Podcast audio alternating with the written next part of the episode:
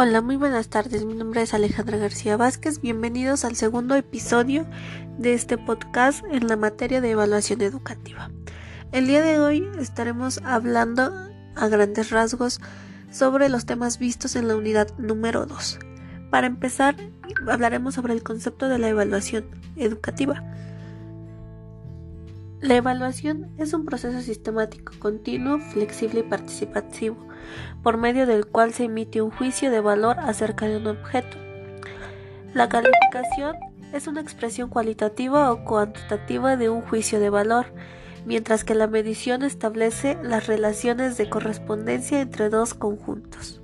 Existen cinco tipos de evaluación, los cuales son como número uno por finalidad y función, la cual es formativa y sumativa. Esta se utiliza como estrategia de mejora continua del proceso educativo. En el segundo lugar tenemos a la extensión global y parcial. En tercer lugar tenemos el agente evaluador que es interna y externa y en ellas se desliza la autoevaluación, la ecoevaluación y la heteroevaluación. En tercer lugar tenemos el momento de aplicación, el cual es inicial, procesal y final.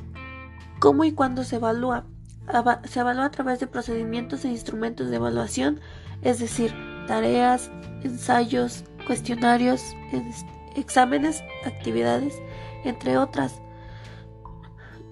El proceso de enseñanza de aprendizaje se da durante, antes y después.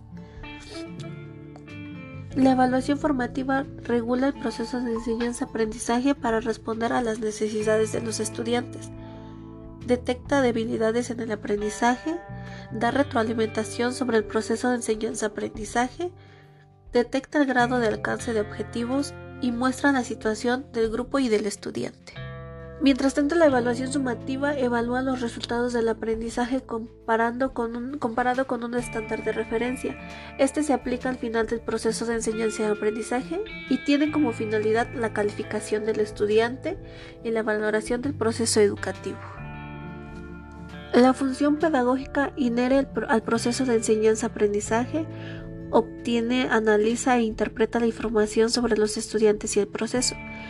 Mientras tanto que en la función social acredita de capacidades en un escenario fuera del aula, da promoción y certificación en el ámbito laboral o profesional.